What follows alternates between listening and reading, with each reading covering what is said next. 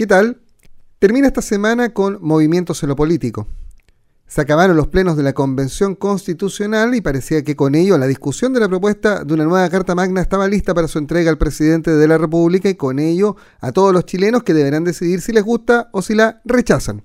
Pero la mesa de la Convención, de mayoría de izquierda, decidió darse otro de sus lujitos y pasando por encima de sus propios reglamentos modificó una parte del texto. Y de esto nadie se hubiese enterado si no fuese por la denuncia de uno de los vicepresidentes adjuntos, o sea, uno de los convencionales que se sumaron a la presidencia y vicepresidencia de la mesa para dar cierta validez y aire de pluralismo al trabajo que desarrollaban. Lo cierto es que esta acción, justificada para algunos e innecesaria para la inmensa mayoría, solo suma más dudas a lo que ha sido un año de estridencia y constantes autogoles por parte de un órgano en el que el 80% de los chilenos que votaron en un plebiscito depositó su confianza y sus esperanzas de futuro. ¿Quién le asegura que no hubo modificaciones al texto más allá de lo votado en el Pleno? Hoy, por el gustito que se da a la mesa de la convención, nadie puede asegurarlo. El próximo lunes va a terminar el trabajo de la convención, formalmente, 150 hombres y mujeres que nunca pudieron liberarse de sus dolores pasados, de sus ideas extremas y cumplir con el encargo de los chilenos, ponerse de acuerdo y elaborar una propuesta de constitución que empareje la cancha y que nos permita recuperar el crecimiento y dar un salto al desarrollo en los próximos 30 o 40 años, con bases sólidas en lo social, en lo político y así por ello en lo económico. Serán recordados los convencionales constituyentes por perderse esta gran oportunidad Serán recordados por sus numeritos partiendo por el fraude de Rojas Bade. Serán recordados por tratar de llevar la violencia de Plaza Italia al órgano que debía dar una propuesta coherente de nueva constitución a los chilenos, como ocurrió en la propia ceremonia de instalación. Los chilenos parece ser que ya tienen una decisión en la materia. Eso dicen prácticamente todas las encuestas. Veremos qué pasa en poco más de 60 días. Soy Juan Rafael Maldonado. Alguien tiene que decirlo. Desde ahora, opinión objetiva, justa y certera, y el análisis criterioso de lo que pasa. Alguien tiene que decirlo en Radio Sago, con el periodista Juan Rafael Maldonado. Les doy la bienvenida a nuestro programa. Hoy hablaremos de encuestas, proyecciones y de cómo el resultado del plebiscito puede incidir en el desarrollo del trabajo del actual gobierno, con un invitado de talla nacional. Y también hablaremos del esfuerzo positivo de una empresa transnacional ubicada en el territorio de nuestra región para mirar el entorno y sumar voluntades y así solucionar los problemas que duelen y afectan a sus vecinos. Pero antes les invito a escuchar a la banda argentina Fabulosos Cadillacs, que un día como hoy, en el año 2008, retomaron su trabajo musical tras seis años de separación. Así comienza, alguien tiene que decirlo, en Radio Sago.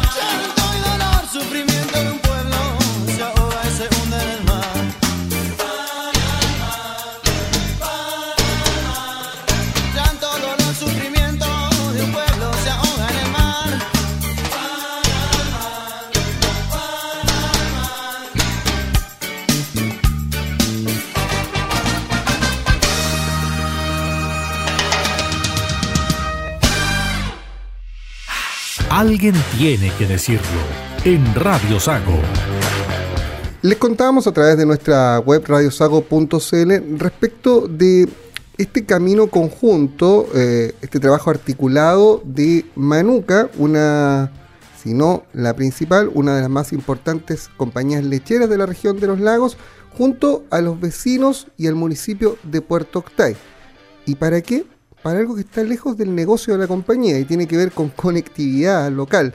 Eh, vamos a conversar precisamente de este tema con la jefa de comunicaciones y sostenibilidad de Manuca, Natalia Uvilla, quien está junto a nosotros en la línea telefónica. Natalia, gracias por aceptar esta conversación con Radio Sago. ¿Cómo estás?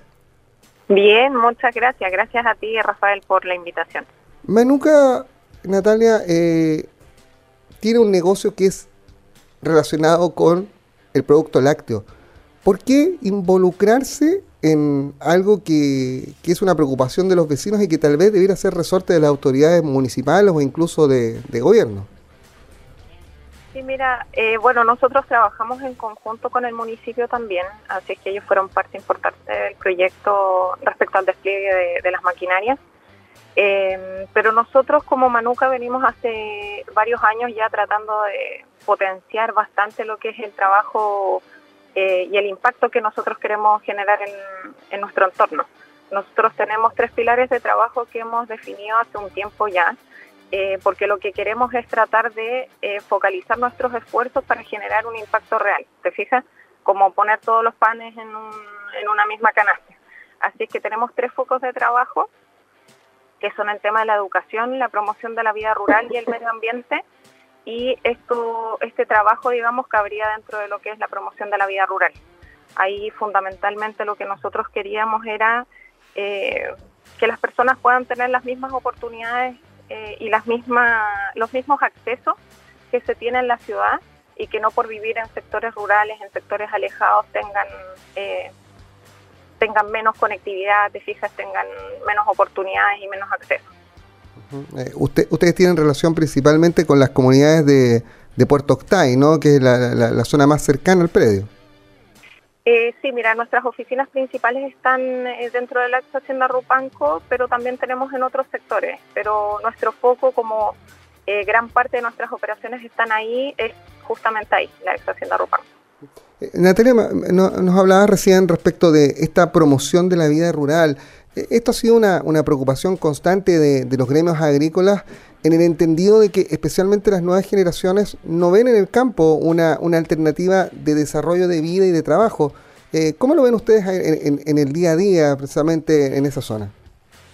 Mira, yo creo que compartimos ahí con todo el sector lechero eh, la preocupación de que eh, las nuevas generaciones no tengan tanto interés de quedarse en, el campo. Eh, yo creo que ahí todos estamos conscientes de ese problema o de, esa, de ese desafío, digamos, eh, y estamos todos tratando de remar para el mismo lado. O sea, la idea es que todas las personas que viven en los sectores rurales tengan las mismas oportunidades. La idea es que todos los predios lecheros están entregando oportunidades para que las personas se desarrollen en el sector eh, y dar oportunidades profesionales con las mismas comodidades que en cualquier otra industria, ¿fijas?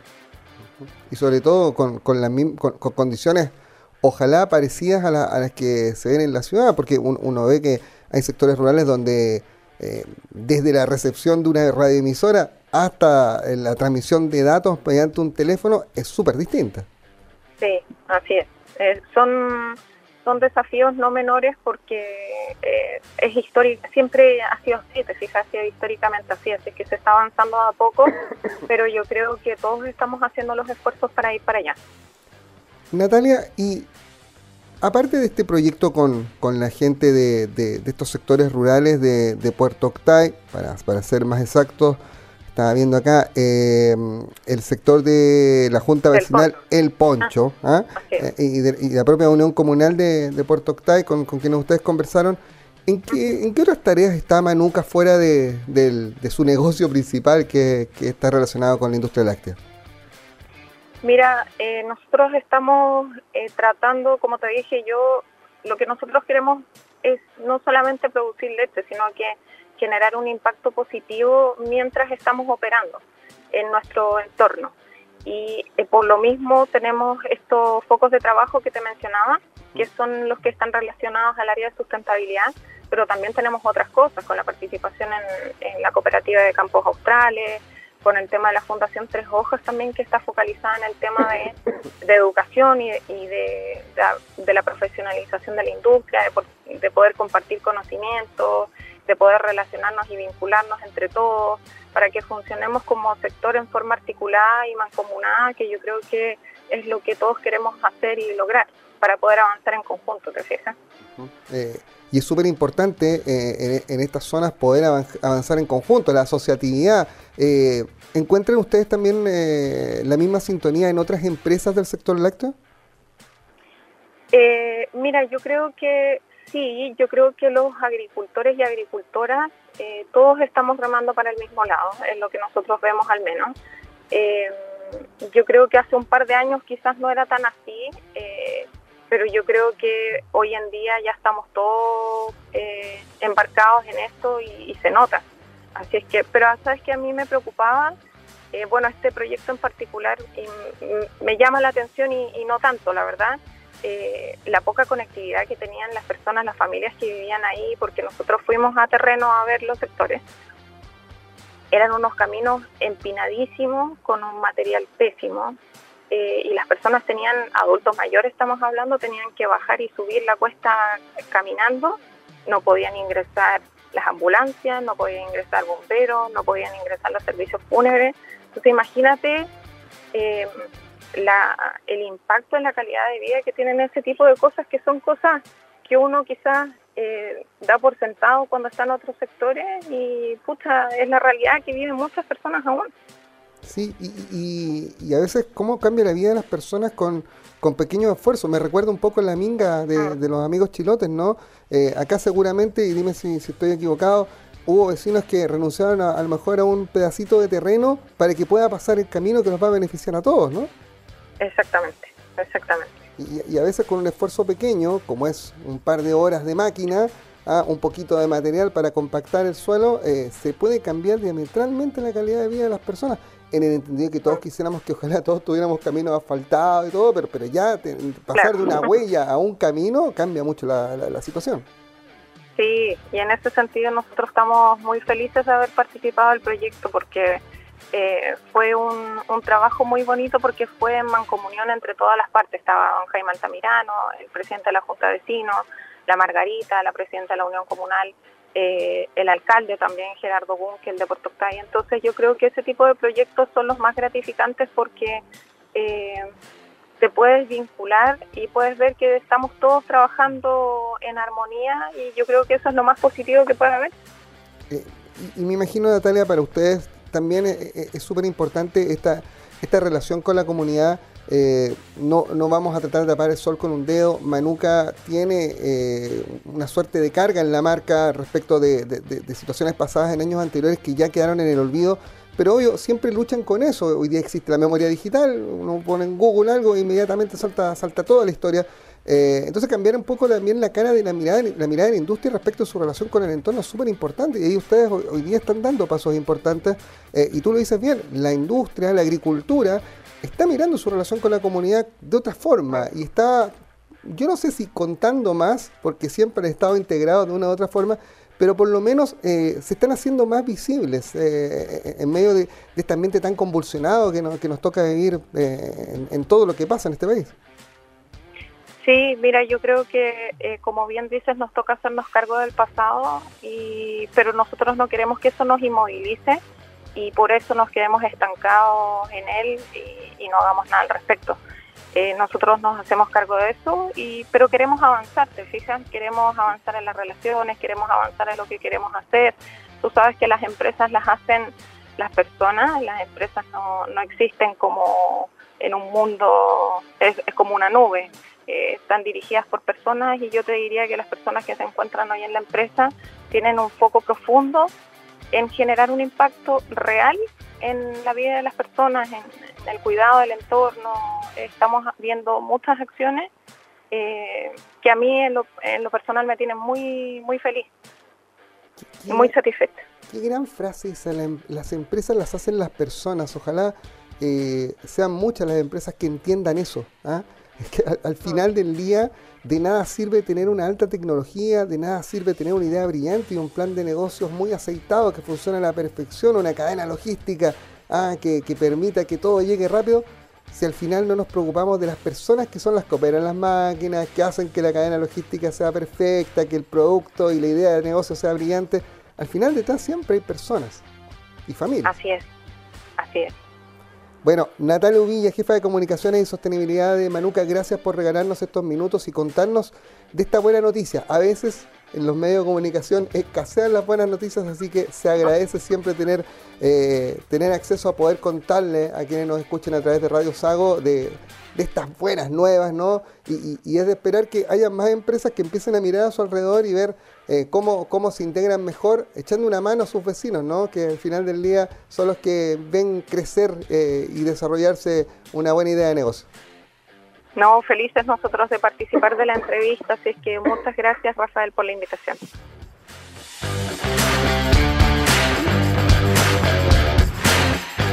Te contamos lo que está realmente pasando a tu alrededor.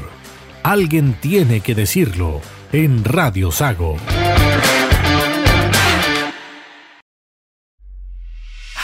Alguien tiene que decirlo con Juan Rafael Maldonado en Radio Sago. Y estamos a esta hora de la mañana con Pepe Out, un invitado de lujo para este programa, político, sociólogo y veterinario, 65 años y muchos de esos años dedicados a la vida pública. De hecho, eh, ha ejercido como embajador de Chile ante el Reino de Suecia entre los años 2000 y 2004 en la presidencia de Ricardo Lagos y fue diputado del distrito 8 de la región metropolitana y también del distrito 20 en la misma región metropolitana, teniendo en cuenta que recordemos el sistema de distritaje cambió hace solo algunos años. Pero sobre todo, Pepe Out es considerado un gurú electoral. Son muchos los políticos de todos los sectores que más de alguna vez le han consultado. Pepe, gracias por aceptar esta conversación con Radio Sago. ¿Cómo está? Hola, buenos días. Pepe, esta semana eh, usted sacó la calculadora, la planilla Excel y le contó al país cuál era su visión del plebiscito del 4 de septiembre próximo. Casi 9 millones de votantes y con una victoria del rechazo eh, por prácticamente 6 puntos. Eh, ¿cómo, ¿Cómo llega a esos números? Bueno, es un deporte, en primer lugar, la proyección electoral. Yo acostumbro a arriesgar cifras en cada una de las elecciones. En algunas me va muy bien, en otras más o menos y en otras mal. ¿ah? Eh, como la elección de convencionales, por ejemplo, que era la más compleja de todo, por, por tener reglas del juego completamente inéditas. Y en ese caso, como cuatro de cada votante marcó preferencia por una lista independiente, los números resultaron completamente eh, distorsionados. Eh, pero en general, yo lo que hago es em, combinar los antecedentes electorales previos con la oferta concreta y, el análisis sociológico de cómo van evolucionando la opinión pública en su relación con la política y las opciones que se ponen en juego. Entonces, mi, en particular, mi, mi proyección esta vez arranca de la similitud que tiene esta elección con la última elección, las similitudes y diferencias que tiene esta elección que viene con la anterior. Me refiero a la de la segunda vuelta Boris Cast, donde Boris aventajó a Cast por 970 mil votos con 55,87% contra 44,13%. ¿cuál es mi análisis? Esto antes de las encuestas, eh, una vez por supuesto que la propuesta de la convención ya iba encaminada, yo dije, esta va a ser una elección muy, pero muy incierta y el apruebo no tiene garantizado el éxito. Yo creo que en realidad el gran problema de la convención es que pensó que tenía garantizado el éxito, que cualquier cosa que hicieran iba a ganar el apruebo. Y cuando uno, cuando uno parte de la premisa de que tiene todo ganado, se achancha, como dicen los futbolistas, no se plantea la exigencia de, de hacer match con los sentimientos de la opinión pública, de acercarse más, de sintonizar, de no alejarse demasiado del sentido común. Y lo que ocurrió con la convención es que como partió de una premisa equivocada, de que tenía garantizado completamente el triunfo, cualquiera fuera la propuesta, estamos donde está, con un favoritismo claro para el rechazo. Por supuesto, todavía no está nada la elección, eh, hay incertidumbre. Pero ¿cuál es mi, mi referencia? Es muy improbable que alguien en la disyuntiva Boris Cast votó por Cast que tenga propensión hoy día de votar a pro. Es decir, el rechazo parte de alguna manera con un sólido 44%. Y basta, basta que uno de cada cinco de los votantes que se sumó a Boric en segunda vuelta, porque tú sabes que Boric es el candidato que ha llegado a ser presidente con menos apoyo propio en la historia de Chile. Solo el 25,8% lo prefirió, su programa y a él cuando estaban todos los programas a disposición. Y, claro, luego todo quedó oculto bajo el manto de que sacó 56% en la segunda vuelta, pero eso era contra Cast, no a favor de Boric. Y eso explica la caída vertiginosa. No había pasado un mes y Boris ya estaba en 30% de respaldo, acercándose a su respaldo propio. Entonces ese 30% que se sumó en segunda vuelta era un apoyo frágil, provisorio, hasta que uno de cada cinco de esos electores, uno de cada cinco esos electores que se sumó en segunda vuelta, se desplace al rechazo y ya está empatado. Y mi estimación es que hoy día son dos de cada cinco.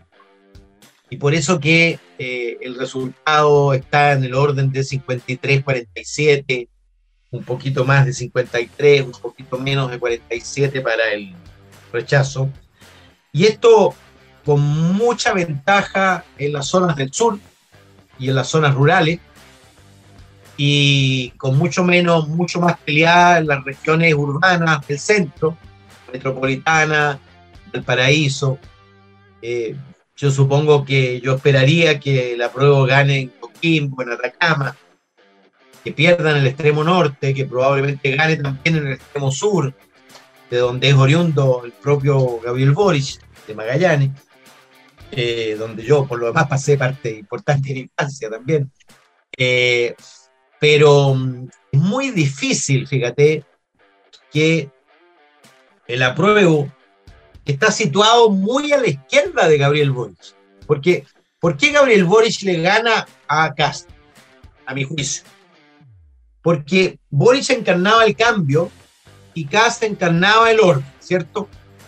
Y en la segunda vuelta, ambos debían hacerse cargo del sentimiento adverso. Es decir, Cast tenía que hacerse cargo de la demanda de cambio y Boric hacerse cargo de la demanda de orden. Y Boris se movió kilómetros para hacerse cargo de la demanda de orden. En cambio, Cast se movió milímetros. Y en verdad no acogió a la otra mitad de Chile. Y sí lo hizo eh, Boris. Entonces el Boris de segunda vuelta un Boris muy desplazado al centro. Con eso sacó 56% de los votos. Si tú comparas a Boris con el apruebo, el apruebo está corrido a su izquierda muchos metros. Incluso está a la izquierda del Boris de la campaña de primera vuelta, en algunos aspectos. En cambio, el rechazo está lejos de Cast. Y está lejos de Cast por dos razones.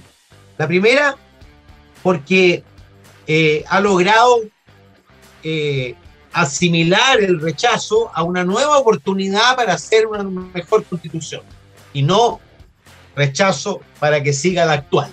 Y ese es un elemento muy importante. Y el segundo es la transversalidad. Cas estaba apoyado exclusivamente por la derecha, en cambio, en el rechazo hay elementos de liderazgo muy conocidos, muy relevantes de centro y de centro izquierda, de gente importante de la concertación como Soledad Alvear, Carolina Goich, en fin, Andrés Velasco, y, y va a haber muchos más. En consecuencia, la transversalidad del rechazo es mucho más amplia que el apoyo político a Cast. Y eso explica entonces que el resultado sea eh, casi el inverso del resultado Boris Cast de diciembre, del 19 de diciembre pasado.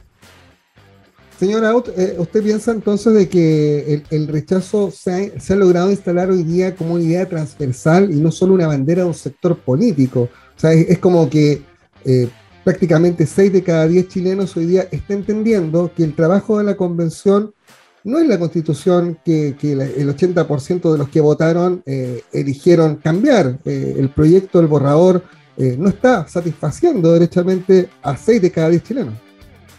Bueno, claro, ¿por qué ganó la prueba? Porque la gente se convenció de que era mejor una constitución que fuera hecha en democracia y que interpretara a la gran mayoría ciudadana.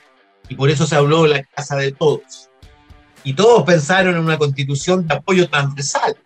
Imagínate lo que estaría ocurriendo hoy día desde el punto de vista del gobierno y del presidente Boric si la convención hubiera hecho su pega como todos esperaban. Es decir, un trabajo de unidad, de diálogo, de, acuerdos transversales que incorporaran a lo menos aparte de la derecha del centro político, eh, Boric estaría frente a una elección donde podría haber sacado 60, 65% de los votos y eso habría significado incluso un impulso a, su propio gobierno.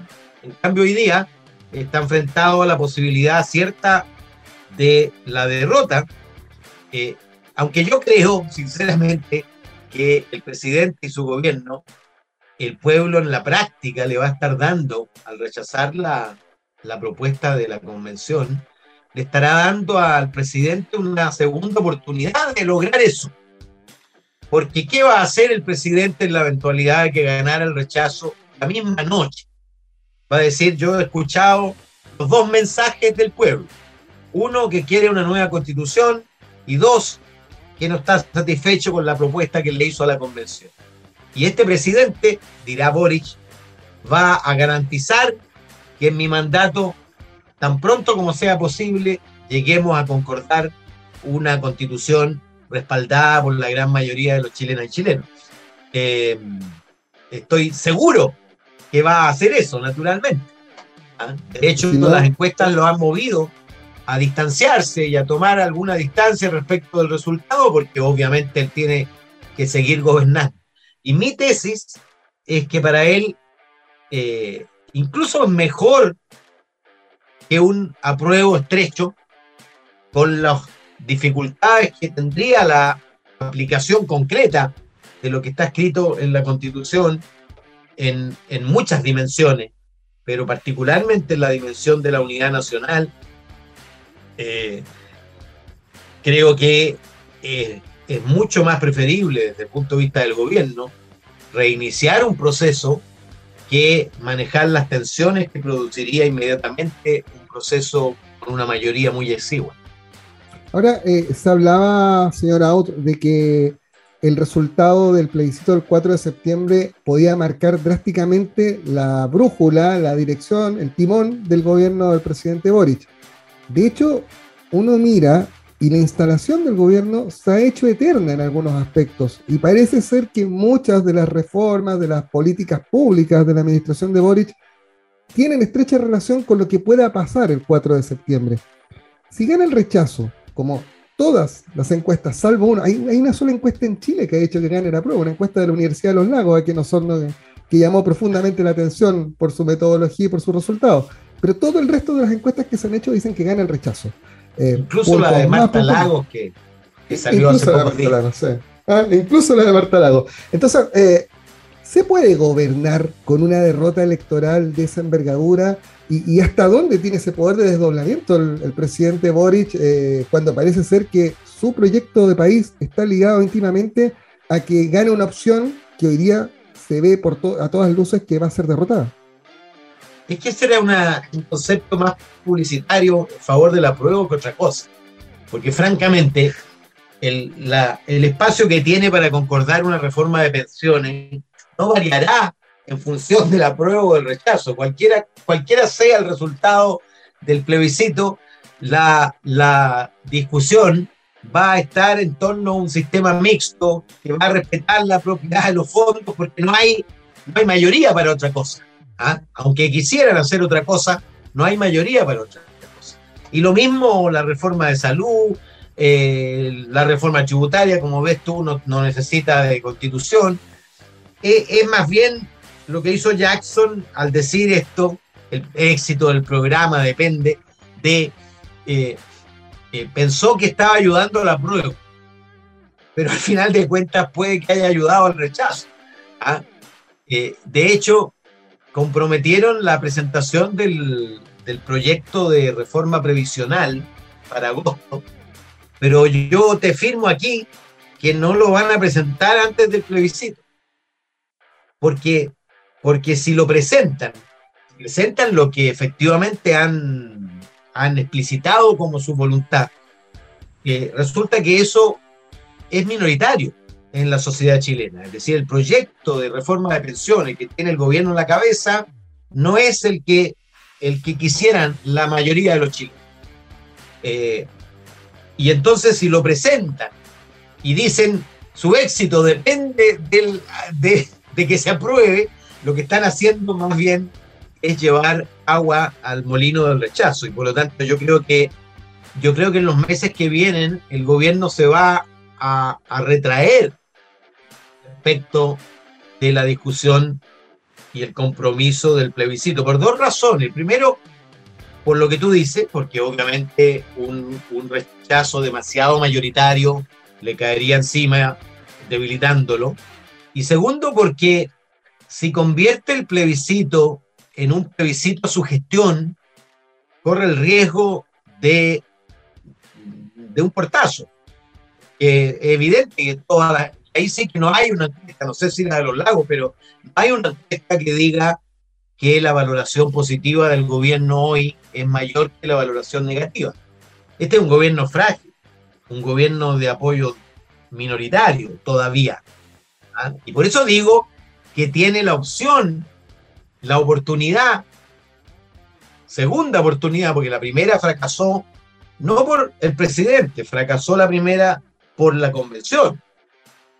La convención resultó, mira, la paradoja de la convención, yo acababa de tuitear, es que la, la fuerza principal, la más exitosa en la convención, fue el bloque articulado por el Partido Comunista, Lista del Pueblo, los caños reservados, que son justamente los que se negaron a, se negaron al acuerdo que dio origen al proceso constituyente. Es decir, los adversarios del proceso constituyente finalmente fueron los principales protagonistas de la nueva constitución que se le ofrece al país, lo que es una paradoja increíble.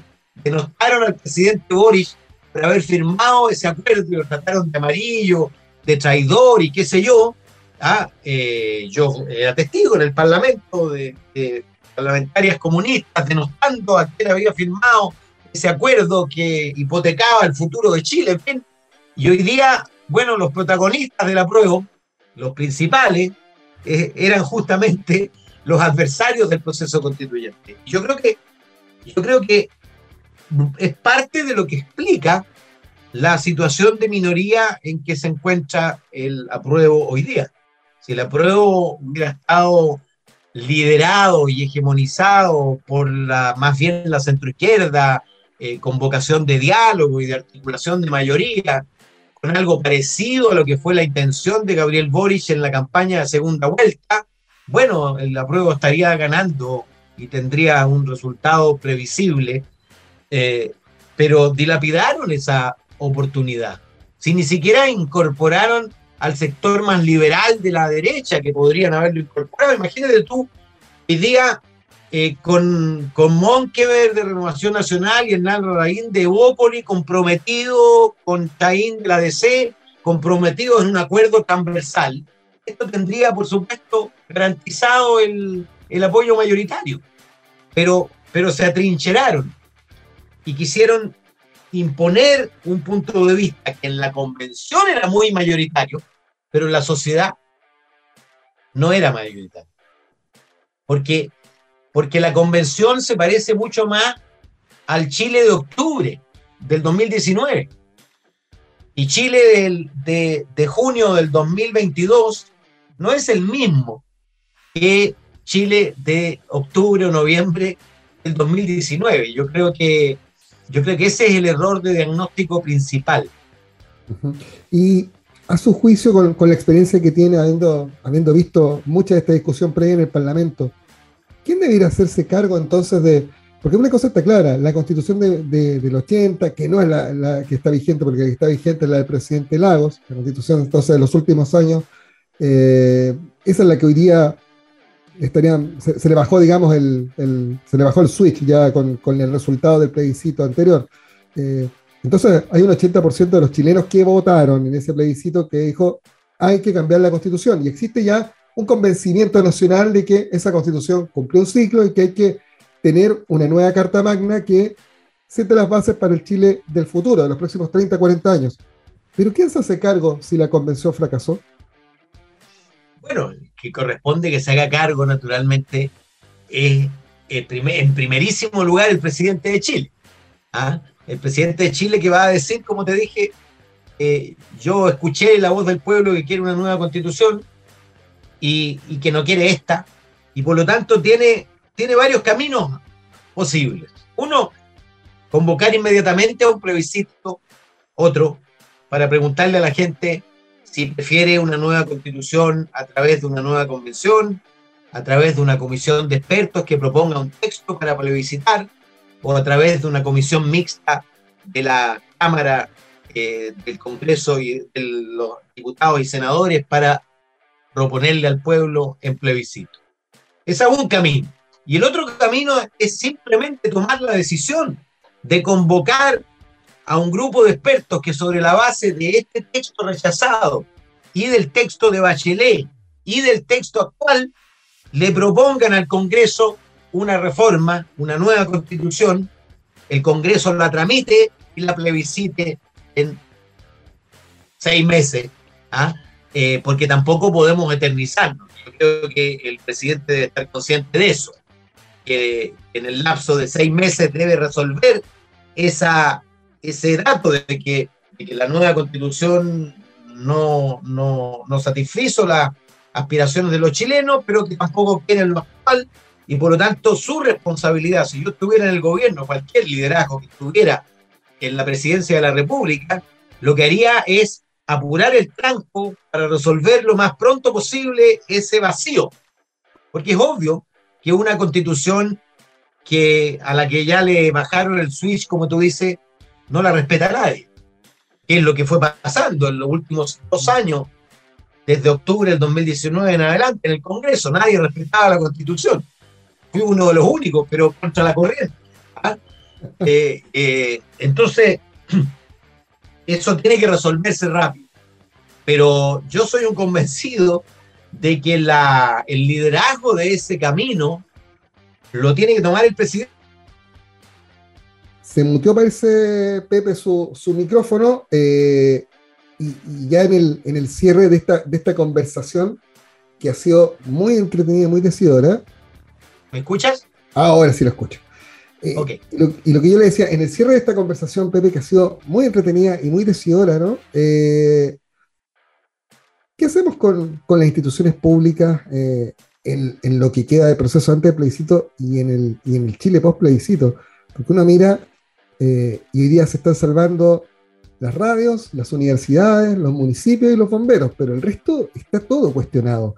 Eh, especialmente el Congreso, y parece ser que el Congreso puede ser una suerte de tabla de salvación de este proceso de, poder construir una nueva constitución. Mira, yo creo que eh, esto, esto tiene, tiene primero una base de desconfianza eh, básica de los ciudadanos de Chile hoy día respecto de los otros ciudadanos, en primer lugar, y de las instituciones en segundo lugar. hace rato, fíjate que veía, eh, venía preocupado de esto, porque basta que en una población de Maipú o Cerrillo, territorio que yo representaba, nombraran a una junta de vecinos para que a la semana siguiente todos dijeran que el, el tesorero estaba robando. Es decir, la desconfianza básica. Fíjate tú que hay una encuesta latinoamericana que hace una pregunta bien divertida en todos los países. Es si usted le dejaría a su vecino las llaves de su casa al salir de vacaciones. Y tú sabes que la tasa más baja de respuesta positiva es la de Chile. Y te aseguro que en los 60, cuando yo era chico, eh, tú le dejabas la llave de la casa al vecino. Hoy día ni se conocen muchos vecinos de la misma cuadra o del mismo edificio. ¿ah?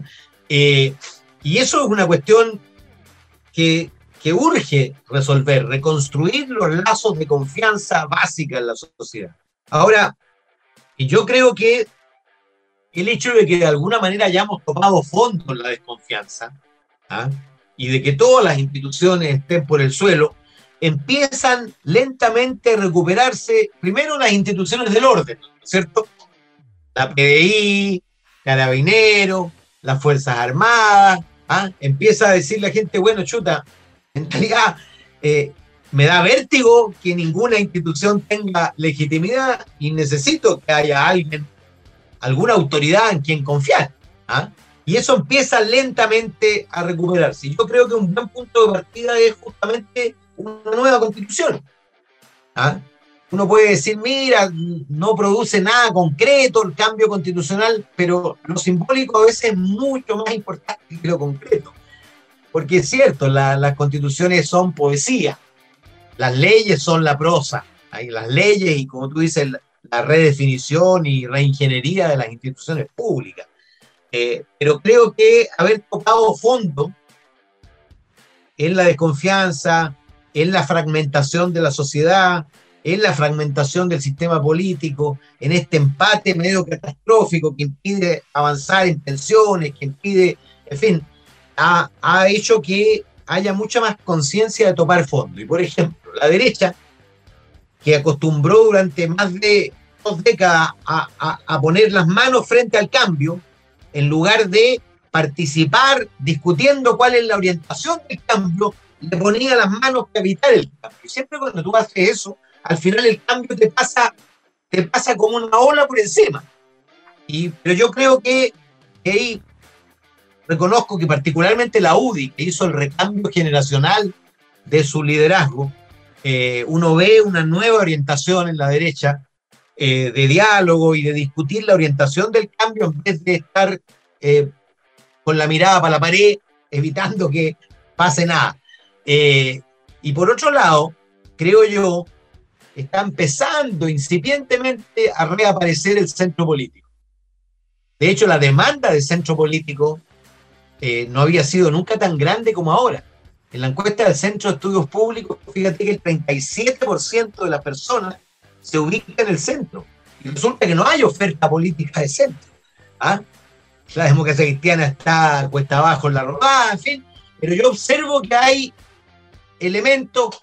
Mira, le tengo mucha fe a lo que podría emerger desde amarillo, por ejemplo. ¿ah?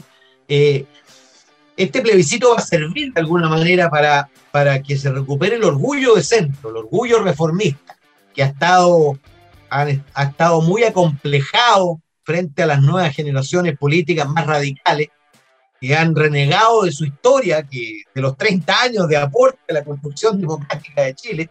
¿ah? y, y, yo creo que eso va a empezar a, va a, empezar a, a emerger.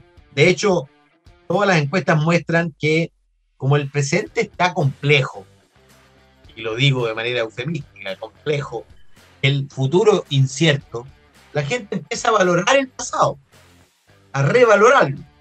Y entonces los 30 años, pucha, parece que no fueron tan malos, ¿ah? que hubo crecimiento sostenido, reducción de la pobreza, extensión de la cobertura de educación y salud, niveles de empleo razonables, cero, menos de 3% de inflación, y resulta que todas esas cosas que dábamos por hecho empiezan ahora a, a ponerse en duda, el descontrol del flujo migratorio, el descontrol de la delincuencia, la inflación, eh, la expectativa económica. Mira, hace mucho tiempo que, que, que, veníamos pensando todos que el próximo año iba a ser siempre mejor que el año anterior. Y hoy día, por primera vez, cuando tú le preguntas a los chilenos todas las encuestas piensan que el próximo año va a ser peor que el año que pasó. Eh, bueno, y eso, y eso nos obliga a todos a pensar en valores seguros, no en propuestas radicales ni en ofertas populistas. Eso explica que las figuras más valoradas del gobierno sean Mario Marcel y Manuel Monsalve. Personas con templanza, con moderación, con, con, con tranquilidad, ¿ah? que no te ofrecen el oro y el moro, sino que te encaran los problemas de frente, en fin. Y yo veo que hay señales de que topamos fondo, de que empieza un proceso de revaloración de las cosas que son indispensables para la construcción de una sociedad democrática. El orden, el crecimiento y por supuesto simultáneamente la buena distribución, eh, pero, que, pero que no podemos construir buena distribución si no hay mínimos niveles de crecimiento y de orden público y de respeto al Estado de Derecho, etcétera, etcétera, etcétera. Pepe Out, gracias por estos minutos con Radio Sago. Gracias a ti. ¿ah? Fin de semana. Chao. Nos pilló el tiempo. Es todo por esta edición. De alguien tiene que decirlo. Nos encontramos en siete días más en las ondas de Radio Sago. Has escuchado opinión objetiva, justa y certera y el análisis criterioso de lo que pasa. Alguien tiene que decirlo en Radio Sago. Las opiniones vertidas en el programa que acaban de escuchar son de exclusiva responsabilidad de sus emisores y no representan necesariamente el pensamiento de Radio Sago o de la Sociedad Agrícola y Ganadera de Osorno AG.